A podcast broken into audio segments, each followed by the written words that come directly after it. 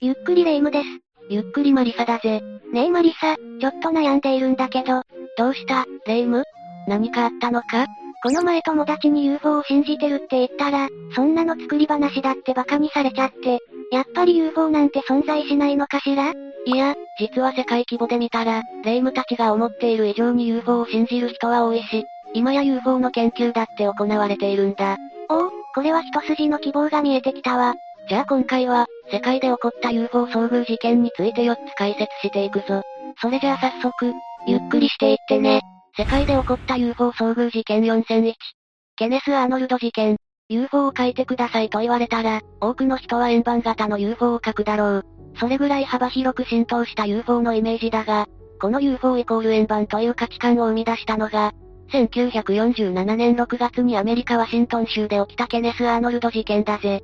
確かに、無意識のうちに UFO といえば円盤って考えていたわ。それぐらい影響力の大きい事件ってことね。この事件で円盤型の UFO を目撃したのが、アメリカ人のケネス・アーノルドという方だ。行方不明になっていた海兵隊の輸送機を探すべく、アーノルドは自家用飛行機を操縦していたぜ。するとレーニア山という山の上空あたりで、彼はある物体を目にしたぞ。自家用飛行機って響きがかっこいいわ。アーノルドは一体何を見たのかしら？アーノルドが見たものは、レーニア山の上空近くを高速で飛ぶ9つの物体だったんだよな。それらの物体は、まるで鎖のように一直線に繋がっており、北から南へ向かって飛行していたそうだぜ。明らかにこの世のものと思えない飛行物体よね。これはもう、失踪した輸送機を探すどころじゃないんじゃない？アーノルドは最初、その飛行物体がジェット機の類かと思ったそうだが、すぐにおかしいことに気づいたぞ。まず、その物体は平たい形をしており、普通のジェット機にあるようなビブが見られなかったんだ。しかも、ジェットエンジンの音もなかったとのことだぜ。さすがは自家用飛行機の操縦者、冷静に観察できているわ。しかもアーノルドの観察ですごかったのが、なんとその飛行物体が2点間の距離を飛ぶ速度まで計測できていた点なんだ。彼の計測によれば、その飛行物体は時速2735キロという速さで飛んでいたそうだぜ。それって、1時間ちょいで日本列島を横断できちゃうことになるじゃないの。やばすぎるわ。一般的なジェット機の時速が900キロほどということを考えれば、そのヤバさがわかるよな。というかその飛行物体もヤバいけど、よく考えたらアーノルドの視力もヤバすぎない？レイムの言ってくれた通りだぜ。アーノルドは飛行物体の時速を割り出すのみならず、40キロも先に見えていたはずの物体を15から20メートルの大きさだった、と報告しているんだ。加えて、先に説明したように飛行物体の特徴の説明までしっかりとな。これはもう、マスコミは UFO の話題と一緒に、アーノルドのヤバすぎる能力も取り上げるべきなんじゃ。アーノルドのことはひとまず置いておいて、アメリカのマスコミに飛行物体の情報が伝わると、すぐさま大規模な報道がなされたぞ。そりゃあこんな化け物みたいな飛行物体のことが知れたら、マスコミも張り切るでしょうね。ただ同時に、アーノルドの視力が人間離れしすぎていたせいか、単なる見間違いなのでは？という声が上がったのも事実だぜ。先ほど説明した40キロ離れた物体を観察できるというアーノルドの視力は、20メートル先にある1円玉の模様を判別できるレベルのものだったんだ。うーん、常人にとっては難しいけど、かといって人類には絶対無理かと言われれば、それも違う気がするわ。アーノルドの発見を見間違いとした人たちによれば、プロのパイロットだろうと距離感を間違えたりすることはあるとのことだぜ。ただ、そんな声をかき消すかのように、アーノルドの発見による UFO ブームはより盛り上がっていったぞ。ついに UFO ブームの到来ね。まずはこの事件の直後、アメリカ FBI 長官のジョン・エドガー・フーバーは、UFO の目撃例を調査するプロジェクトを創設したんだ。すると、アーノルドの目撃例と似たような声が相次いで届いたんだ。アメリカって広いし、日本以上にいろんなところで UFO が見つかっているイメージだわ。事件の翌月、日刊誌の記者デビッド・ジョンソンは、さらにこの事件の追跡調査に取り組んだぜ。ジョンソンはアーノルドの親友であり、アーノルドが嘘をつくはずがないと太鼓判を押していたぞ。おお、これは頼もしいサポーターが現れたわね。そしてジョンソンもまた自家用飛行機を運転している最中、UFO を目撃することになったんだ。ますます目を離せない展開になりそうだわ。そこでジョンソンが目にしたものは、極めて不規則な動きをする黒い円盤だったぞ。またくしくもその場所は、アーノルドが UFO を発見した場所と同じ地域だったんだよな。これはもはや、偶然でも見間違いでもなさそうね。ただ残念だったのが、UFO をカメラに収められなかった点だぜ。ジョンソンがカメラを持って UFO に近づくと、あっという間に姿を消してしまったんだ。なんともったいない。映像には収められなかったものの、その地域付近の飛行場の職員や空港の機長など、複数の人物から同じ黒い円盤の目撃情報が得られたんだ。またアメリカ空軍の調査チームからも、ジョンソンが証言通りの飛行物体を見たのは間違いないというお墨付きが得られたぜ。どんどん心強い味方が現れていったのね。ますますアメリカ中から、いや世界中から注目が集まりそうな事件になりそうだわ。レイムの言ってくれた通り、アーノルドが UFO を目撃した日である6月24日は、UFO の日と名付けられたぞ。これをきっかけに円盤型の UFO のイメージが世界中に定着したわけだし、なかなかに重要な記念日だな。アーノルド、そしてジョンソンはじめ色々な人たちの協力があって、今の UFO のイメージが定着しているってことね。さあ、どんどん面白い UFO の遭遇事件に迫っていくぞ。世界で起こった UFO 遭遇事件4002。アレックス・バーチ少年 UFO 目撃事件。1962年2月、イギリスに住むアレックス・バーチという14歳の少年が、自宅の裏庭で UFO を目撃したぜ。彼は友人と一緒に愛犬のスナップ写真を撮っていたところ、たまたま UFO に出くわし、写真に収めるところまで成功したんだ。写真に残せたのはでかいわ。アレックス少年が見たのは、どんな UFO だったのかしら？アレックスが撮影した写真には、空中に浮かぶ動きの UFO がはっきりと写っているぜ。アレックスによれば UFO の高度は150メートルほどで、特に動いたり、音を立てたりといったことはなかったそうだ。結構しっかり映っていてビビったわ。ものすごいスピードで動いていた、アーノルドの見つけた UFO とは真逆ね。ただ、その UFO もずっとじっとしていたわけじゃないぞ。アレックスが UFO を見つけたかと思えば、その周りに光り輝く球体が現れ、形を変えながら落ちていったんだ。球体の正体が気になるわ。そしてまた別の球体が出現し、同じように落下していったそうだぜ。アレックスが慌てて UFO に向けてシャッターを切ると、その直後に光は消えてしまったんだよな。それと同時に UFO も北東の方角へ姿を消したんだ。写真から想像できないぐらいには、目まぐるしい展開が繰り広げられていたのね。その後に調査なんかは行われたのかしら？ああ。この出来事は地元の新聞で取り上げられ、アレックスら3人の目撃者も多くの人から取材を受けたぜ。彼らの証言に矛盾がなかったことからも、アレックスらの UFO 遭遇事件は極めて信憑性が高いものとされたんだ。お、これはいよいよ UFO の正体にも迫っていけそうね。アレックスらが目撃した UFO、そして光り輝く球体の様子は詳細に分析されたぜ。まず宇宙船が空中に浮かんでいる場合、宇宙船による物理的な影響を受け、その近くにあるものは無重力状態になってしまうとのことだ。ほう。UFO には不思議な力があるんだわ。そして無重力になると、液体は球状になってぷかぷか空中に浮かぶことになるぞ。ああ、そういえば球状になって浮かぶ液体の様子を、宇宙飛行士による宇宙ステーションの中継なんかで見たことがあるわよ。この現象については、イメージできる方も多いだろうな。そしてこれらの液体が UFO の周りから離れるにつれ、再び液体は重力の影響を受けることになるんだ。ふむふむ。それで液体は形を変えながら地上に落ちていったってわけね。理屈が通っていて納得したわ。こんな感じで科学的にも説明がつくし、信憑性も高い UFO 遭遇事件だよな。そうね、次は UFO の細かい構造とかその液体の正体とか、もっと色々なことに迫っていけそうだわ。しかしアレックスらの UFO 遭遇事件から10年後、アレックスはなんと、あの UFO の写真はフェイクだったと告白したんだよな。え？えあんなに本物っぽい写真だったのに、アレックスの種明かしによれば、あの写真は窓ガラスにクレヨンで描いた絵を、うまいことピンと調節しながら撮影したもの、とのことだぜ。アレックスって確か当時まだ14歳だったんでしょ？その年で誰もフェイクと見抜けないクオリティの UFO の写真を作れるなんて、すごい才能だと思うわ。アレックスらはちょっとしたいたずらのつもりで UFO の写真を偽造したそうだが、本人たちが思った以上に大ごとになったせいで、なかなか言い出せなかったようだな。確かに、世間が盛り上がっているのに、水を差すようなことは言えないわよ。そもそもこれだけ UFO で盛り上がっていたのには、ある背景があったんだ。1947年から1950年代にかけ、アメリカ空軍がプロジェクトブルーブックという名前で、UFO の調査プロジェクトを行っていたんだぜ。UFO への盛り上がりはこの時代からあったのね。プロジェクトチームは UFO の正体を探ろうと、かなり力を入れてプロジェクトに向き合っていたようだな。もちろんアレックスの UFO 写真も、このプロジェクトの記録にバッチリ掲載されたぞ。ここまで来ちゃうと、ますますフェイクだなんて言い出しづらくなるかも。まあアレックスが UFO 遭遇事件の真実を告白したのも、プロジェクトが終わって数年後のことだったしな。UFO の目撃情報は数あれど、その中には巧妙なフェイク情報も紛れていることに注意しなくちゃいけないわね。ちなみにアレックスの話には後日談があって、最初の遭遇事件から40年以上が過ぎた2004年、彼は再び UFO を写真に収めることになるんだ。当初の彼の目的は地元の写真コンテストに応募する写真を撮るためだったが、たまたま UFO に遭遇したってわけだな。シチュエーションが40年前と似ている気がするわ。またフェイクなんじゃないの？いや、どうやらこの時は本当にたまたま撮れてしまったようだぜ。アレックスは8枚ほど写真を撮ったが、その中に円盤型の UFO と思われるものが写っていたんだ。興味深い展開ね。結局その UFO は本物だったのかしら？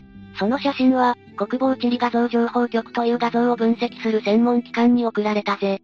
しかし結局そこから返ってきた答えは、決定的な証拠はないが、レンズについた水滴などの影響で映り込んだものかもしれない、というものだったんだ。まあ、UFO の写真を本物と断定できる証拠なんて、そうそうないわよね。でも42年越しの UFO 写真ってことで、真相は気になるわ。結局、2回目のアレックスが撮影した UFO が本物かどうかは謎に包まれているぜ。私は本物の UFO が映り込んだと信じたいわね。でもまさかアレックス自身も、40年越しに本物の UFO に遭遇するなんてびっくりだと思うわ。さて、次は近年になって重要性が見直されるようになった UFO 遭遇事件を解説していくぞ。世界で起こった UFO 遭遇事件4003。カマキリ型宇宙人遭遇事件。近年アメリカのバイデン大統領により、1945年にアメリカサンアントニオで起きた UFO 遭遇事件の再調査が命じられたぜ。その名もカマキリ型宇宙人遭遇事件だ。ここで目撃された UFO の形はちょっと変わっていて、アボカドのような形をしていたそうだな。カマキリ型宇宙人に、アボカドの形をした UFO? バイデン大統領の下りもだし、どこから突っ込んでいけばいいのかわからないわ。特にこの事件は情報量の多そうな解説になりそうだぜ。でも、丁寧に解説していくから安心して聞いていってくれ。よし、心の準備はできたわよ。まず、人類がアボカド型の UFO に遭遇した瞬間の話を聞きたいわ。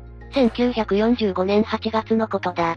ウィリアム・ブロシーという空軍の中佐が爆撃機に乗って飛んでいると、管制から通信が途絶えた通信塔が近くにあるのでチェックするようにとの指示が出たぜ。軍の業務中の出来事だったのね。ブロシー中佐が目的地上空に近づくと、そこにはぐにゃりと曲がった通信塔。そしてそこから少し離れた場所にはアボカドの形をした UFO が墜落していたんだ。そして実は、この UFO を目撃していたのはブロシー中佐だけじゃなかったぜ。ここまでの話から、その UFO が通信塔にぶつかって墜落しちゃったことまでは分かったわ。他の人の目撃情報も気になるわね。ブロシー中佐の他には、現地の先住民族の子供二人がこの UFO を目撃していたぞ。彼らは牧場を営む家族の子であり、迷子になった牛を探す最中、たまたま墜落した UFO を見つけたとのことだ。ふむふむ。牛を探すつもりが UFO 遭遇事件を見つけちゃうなんて、とんでもない思い出になっちゃうわ。ブロシー中佐は上空からの観察だったが、子供たちは地上からの観察ということで、より詳細に UFO を見ていくことができたぜ。彼らによれば、その UFO は長さ8メートル幅4メートルほどだったが、その近くにとんでもないものがいたそうなんだ。それってまさか、ああ、例のカマキリ型宇宙人だ。その宇宙人は身長120センチほどと小柄だったが、その割に大きくて特徴的な頭を持っていたぜ。その特徴からカマキリ型宇宙人と命名されたってことね。子供たち、ナイス証言だわ。しかし実は子供たちがこの真実を明かしたのは2003年。つまり彼らが UFO を目にしてから60年近くも経ってからのことだったんだよな。ええそれほど重大な目撃情報なのに、どうしてまた？子供たちは UFO と宇宙人を目撃した後、家に帰ってこのことを一度親に話しているんだ。しかし翌日になって陸軍が UFO の残骸の回収に来ると、軍の人たちはこれは UFO ではなく気象観測のための気球だと結論付けたんだよな。軍の人たち、随分淡々としているのね。ただ子供の知的好奇心とは大人の想像を超えるもので、なんと二人の子供は UFO の内部に忍び込むことに成功したぜ。しかも彼らは、UFO についていた金属パネルの一部を剥ぎ取り、こっそり持ち帰ることまでしたんだ。子供たち、す、すごい。そして子供たちはその金属パネルを建物の床下に隠し、彼らの秘密はずっとそのままになっていたんだよな。そんな二人もやがて子供から大人になり、お互い離れてしまったぜ。このまま行くと、もはやこの目撃情報も忘れ去られてしまいそうなんだけど、二人はどうして60年近く越しに、真実を語ることになったのかしら？そのきっかけとなった人物が、かつてアメリカ政府の下で UFO 調査に当たっていた、ジャック・バレとイタリアの UFO ジャーナリストパオラ・ハリスだ。彼らは1945年に起きた UFO 遭遇事件に興味を持ち、当時の目撃者の一人ブロシー中佐の家族に取材を行っていたぜ。政府の下で UFO 調査に、UFO ジャーナリスト？この二人もなかなかに濃い人物ね。ブロシー中佐は取材の時点で亡くなっていたものの、家族は当時の状況を事細かに説明してくれたぞ。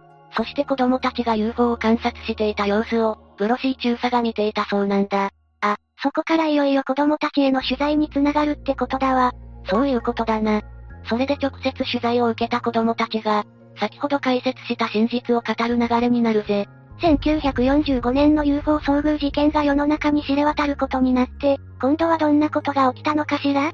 まずは誰もが気になっているであろう。子供たちがこっそり持ち帰った UFO の金属パネルの正体だな。2015年にその調査が行われたが、金属パネルはアルミニウムなどからなる、何の変哲もない合金であることが判明したぞ。つまりその UFO は、単なるいたずらによるものってこと？落ち着け、レイム。もしこの時点で完全にいたずらと片付けられていたら、バイデン大統領が再調査を命じることはないだろう？あと、カマキリ型宇宙人の説明もついていないしな。あ、確かに、この金属パネルの調査を経て、アメリカでの UFO 研究そのものが一層盛んになったぜ。UFO の目撃者たちに取材を行ったアメリカのジャック・バレによれば、新しくできた UFO 調査チームにより、より多くの証拠が明らかになるだろうとのことだ。そういえば、バレもかつて UFO 調査に当たっていたって言っていたけど、今回の調査チームは、その時のチームと何か違うのかしら？これまでにない UFO 調査組織の特徴としては、より真実を明かしやすくなったという点だな。どういうことかというと、2023年の法改正により、内部告発者の発言内容が保護されるようになったんだぜ。ふむふむ。下手に情報が明かされたりしないからこそ、今までは言いづらかったこともズバズバ言えるようになったってことね。いいことじゃないの。カマキリ型宇宙人の正体を含め、まだカマキリ型宇宙人遭遇事件の真相は、分厚いベールに包まれたままだが、いつか誰かが有益な情報を明かしてくれることを祈るばかりだ。この事件に限らず、もっといろんな UFO 事件について知ってみたいわよ。ここまではアメリカにイギリスといった大国での UFO 遭遇事件について紹介してきたが、次は意外な場所での目撃事例にも迫ってみるぜ。世界で起こった UFO 遭遇事件4004。ディセクション島 UFO 目撃事件。4番目の舞台は、南極大陸にあるディセクション島だ。ここで1965年7月、極めて大きなレンズ型の飛行物体が目撃されたぞ。南極と言ったらペンギンのイメージしかないわ。まさかこんな人がいない場所でも UFO って見れるのね。この時 UFO を目撃したのは、現地に滞在していた海軍の人たちだったぜ。彼らによれば、その飛行物体はジグザグと東に向かったかと思えば、方角をあちこちに変えながら、音を立てずに飛んでいったとのことだ。これまた個性の強そうな UFO だわ。この飛行物体でもう一つ特徴的だったのが、その色だな。基本的には赤と緑だったものの、時折色を白に青、黄色と様々に変えながら飛んでいったみたいだぜ。ほう。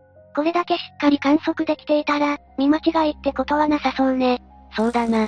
海軍が飛行物体を目撃した際も天気は快晴と、視界は良好だったぞ。そのおかげで、彼らは飛行物体の様子を詳細に観察できたんだ。言うことなしじゃないの。その時の様子、もっと詳しく聞きたいわ。先ほど説明したように、その飛行物体は水平線に対して45度の角度で上昇しつつも、色や方角を変えながらせわしなく移動していったぜ。また飛行物体と観測地点との距離は10から15キロほど離れていたそうだ。色だとか角度だとか、宇宙人が何かしらのメッセージを人類に伝えようとしていた。なんて展開だったら面白いわね。また飛行物体はただ動くだけではなく、なぜか15分ほど空中で留まっていた時間があったんだよな。これまた謎の動きだぜ。あちこち動いてみたり止まってみたり、本当に飽きさせない動きをする UFO だわ。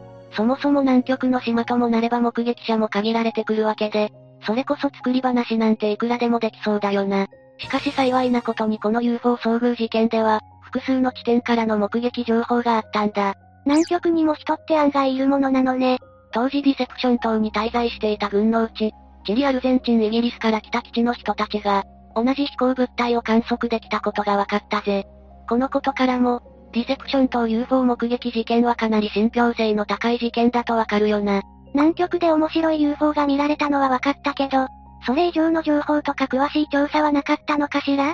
実はその飛行物体が基地上空を通過している間、アルゼンチン基地の磁場が乱れるという現象が見られたんだ。ちなみに磁場を計測する装置そのものに異常はなかったぞ。いくつか前の UFO 遭遇事件で、UFO の影響で周りが無重力状態になる。って言っていたけど、それだけ UFO には不思議な力があるってことよね。面白いわ。この UFO 遭遇事件の後、チリアルゼンチンイギリス各国でこの情報が報告されたぜ。ただこの事件についてわかる情報元はかなり限られており、UFO 遭遇事件の中でもかなりマイナーなものだと思われるな。え、複数の国の証言に矛盾がないことからも信憑性の高そうな事例ってことはわかるし、何より UFO の動きやら色やら、色々と興味深いのに。まあディセプション島での UFO の目撃情報はこれくらいだが、実は南極全体で見たら、UFO にまつわる様々な説が囁かれているんだぜ。例えば南極大陸の地下にはナチスドイツの UFO 基地があるとか。何よそれめちゃくちゃ面白そうな説じゃない。あくまで仮説ではあるが、ナチスはアトランティス文明は南極大陸に起源がある。として、戦前から南極大陸に調査チームを派遣していたそうだ。それで、アトランティス文明を求めて飛来していた UFO と、関わっていたのではないかと言われているぞ。ふむふむ。南極ってペンギンがいるだけじゃなく、そんなミステリアスな謎まで眠っているかもしれないのね。あとは、南極の島の一つサウスジョージア島の Google Earth に、不時着した UFO のような物体が映り込んだこともあったぜ。よく考えれば南極って人が少ないだけで、私たちが知らない間に UFO がバンバン南極に来ているのかもしれないわ。これからは南極にも注目ね。というわけで、今回は世界で起こった UFO 遭遇事件について解説したぞ。UFO が世界のあちこちで見られていることも感動だし、何より本格的な研究がされているのが胸熱だったわ。これから先、UFO は単なる SF の物体としてではなく、研究の対象として世界中からより注目を集めそうな予感がするぜ。今回のマリサの解説を聞くと、心からそう思えるわよ。よし、私も改めて UFO の存在を推していくわ。霊夢が元気になって何よりだな。というわけで、今日の動画はここまで。動画が面白かったら、高評価とチャンネル登録をお願いします。最後までご視聴いただきありがとうございました。UFO 調査に当たっていたって言っていたけど、今回の調査チームは、その時のチームと何か違うのかしら？これまでにない UFO 調査組織の特徴としては、より真実を明かしやすくなったという点だな。どういうことかというと、2023年の法改正により、内部告発者の発言内容が保護されるようになったんだぜ。ふむふむ。下手に情報が明かされたりしないからこそ、今までは言いづらかったこともズバズバ言えるようになったってことね。いいことじゃないの。カマキリ型宇宙人の正体を含め、まだカマキリ型宇宙人遭遇事件の真相は、分厚いベールに包まれたままだが、いつか誰かが有益な情報を明かしてくれることを祈るばかりだ。この事件に限らず、もっといろんな UFO 事件について知ってみたいわよ。ここまではアメリカにイギリスといった大国での UFO 遭遇事件について紹介してきたが、次は意外な場所での目撃事例にも迫ってみるぜ。世界で起こった UFO 遭遇事件4004。ディセプション島 UFO 目撃事件。4番目の舞台は、南極大陸にあるディセプション島だ。ここで1965年7月、極めて大きなレンズ型の飛行物体が目撃されたぞ。南極と言ったらペンギンのイメージしかないわ。まさかこんな人がいない場所でも UFO って見れるのね。この時 UFO を目撃したのは、現地に滞在していた海軍の人たちだったぜ。彼らによれば、その飛行物体はジグザグと東に向かったかと思えば、方角をあちこちに変えながら、音を立てずに飛んでいったとのことだ。これまた個性の強そうな UFO だわ。この飛行物体でもう一つ特徴的だったのが、その色だな。基本的には赤と緑だったものの、時折色を白に青、黄色と様々に変えながら飛んでいったみたいだぜ。ほう。これだけしっかり観測できていたら、見間違いってことはなさそうね。そうだな。海軍が飛行物体を目撃した際も天気は快晴と、視界は良好だったぞ。そのおかげで、彼らは飛行物体の様子を詳細に観察できたんだ。言うことなしじゃないの。その時の様子、もっと詳しく聞きたいわ。先ほど説明したように、その飛行物体は水平線に対して45度の角度で上昇しつつも、色や方角を変えながらせわしなく移動していったぜ。また飛行物体と観測地点との距離は10から15キロほど離れていたそうだ。色だとか角度だとか、宇宙人が何かしらのメッセージを人類に伝えようとしていた。なんて展開だったら面白いわね。また飛行物体はただ動くだけではなく、なぜか15分ほど空中で留まっていた時間があったんだよな。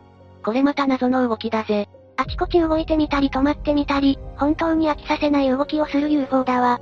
そもそも南極の島ともなれば目撃者も限られてくるわけで、それこそ作り話なんていくらでもできそうだよな。しかし幸いなことにこの UFO 遭遇事件では、複数の地点からの目撃情報があったんだ。南極にも人って案外いるものなのね。当時ディセプション島に滞在していた軍のうち、チリアルゼンチンイギリスから来た基地の人たちが、同じ飛行物体を観測できたことが分かったぜ。このことからも、ディセプション島 UFO 目撃事件はかなり信憑性の高い事件だとわかるよな。南極で面白い UFO が見られたのは分かったけど、それ以上の情報とか詳しい調査はなかったのかしら？実はその飛行物体が基地上空を通過している間、アルゼンチン基地の磁場が乱れるという現象が見られたんだ。ちなみに磁場を計測する装置そのものに異常はなかったぞ。いくつか前の UFO 遭遇事件で、UFO の影響で周りが無重力状態になる。って言っていたけど、それだけ UFO には不思議な力があるってことよね。面白いわ。この UFO 遭遇事件の後、チリアルゼンチンイギリス各国でこの情報が報告されたぜ。ただこの事件についてわかる情報元はかなり限られており、UFO 遭遇事件の中でもかなりマイナーなものだと思われるな。え、複数の国の証言に矛盾がないことからも信憑性の高そうな事例ってことはわかるし、何より UFO の動きやら色やら、色々と興味深いのに。まあディセプション島での UFO の目撃情報はこれくらいだが、実は南極全体で見たら、UFO にまつわる様々な説が囁かれているんだぜ。例えば南極大陸の地下にはナチスドイツの UFO 基地があるとか。何よそれめちゃくちゃ面白そうな説じゃない。あくまで仮説ではあるが、ナチスはアトランティス文明は南極大陸に起源がある。として、戦前から南極大陸に調査チームを派遣していたそうだ。それで、アトランティス文明を求めて飛来していた UFO と、関わっていたのではないかと言われているぞ。ふむふむ。南極ってペンギンがいるだけじゃなく、そんなミステリアスな謎まで眠っているかもしれないのね。あとは、南極の島の一つサウスジョージア島の Google Earth に、不時着した UFO のような物体が映り込んだこともあったぜ。よく考えれば南極って人が少ないだけで、私たちが知らない間に UFO がバンバン南極に来ているのかもしれないわ。これからは南極にも注目ね。というわけで、今回は世界で起こった UFO 遭遇事件について解説したぞ。UFO が世界のあちこちで見られていることも感動だし、何より本格的な研究がされているのが胸熱だったわ。これから先、UFO は単なる SF の物体としてではなく、研究の対象として世界中からより注目を集めそうな予感がするぜ。今回のマリサの解説を聞くと、心からそう思えるわよ。よし、私も改めて UFO の存在を推していくわ。霊夢が元気になって何よりだな。というわけで、今日の動画はここまで。動画が面白かったら、高評価とチャンネル登録をお願いします。最後までご視聴いただきありがとうございました。